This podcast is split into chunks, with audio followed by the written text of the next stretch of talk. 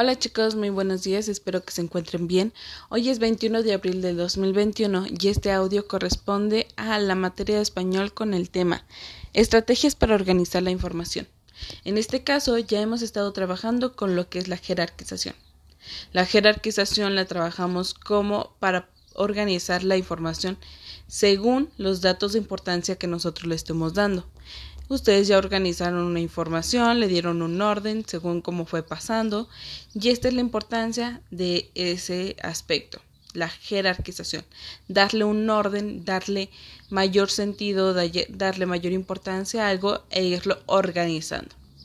La segunda estrategia que estuvieron, que estuvieron trabajando ustedes fue eh, los cuadros sinópticos, que es aquellos que se trabajan a partir de llaves, los cuales ya también ustedes las fueron haciendo. La última que vamos a estar trabajando el día de hoy es el cuadro, digo, los mapas conceptuales, el cual ya ustedes también lo estuvieron trabajando desde la materia de historia, con la creación de un mapa conceptual según toda la información que estábamos hablando sobre los liberales y conservadores. En este caso les explico qué es más a fondo lo que son los mapas conceptuales. Este es un tipo de organizador gráfico de información, el cual se trata de una red de, espacios conectados mediante líneas o enlaces.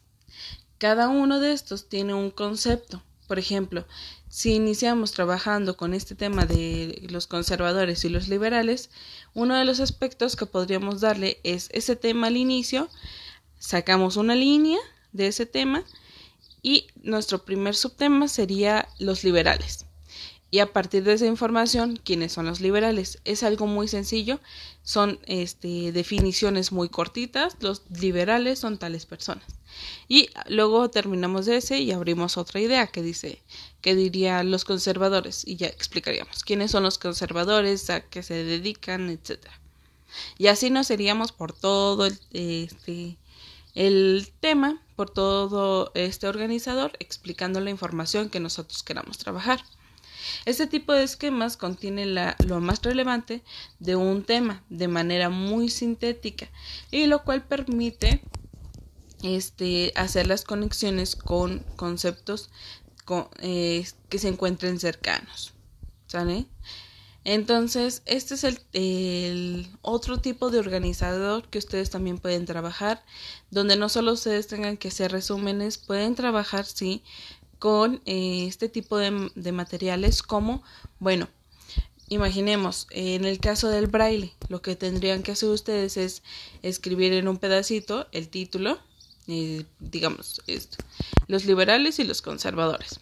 Ese título Teniendo mucho cuidado lo vamos, lo recortarían, lo pegarían a la mitad de una hoja y esta mitad le hacen una línea, una pequeña línea hacia donde ustedes quieran.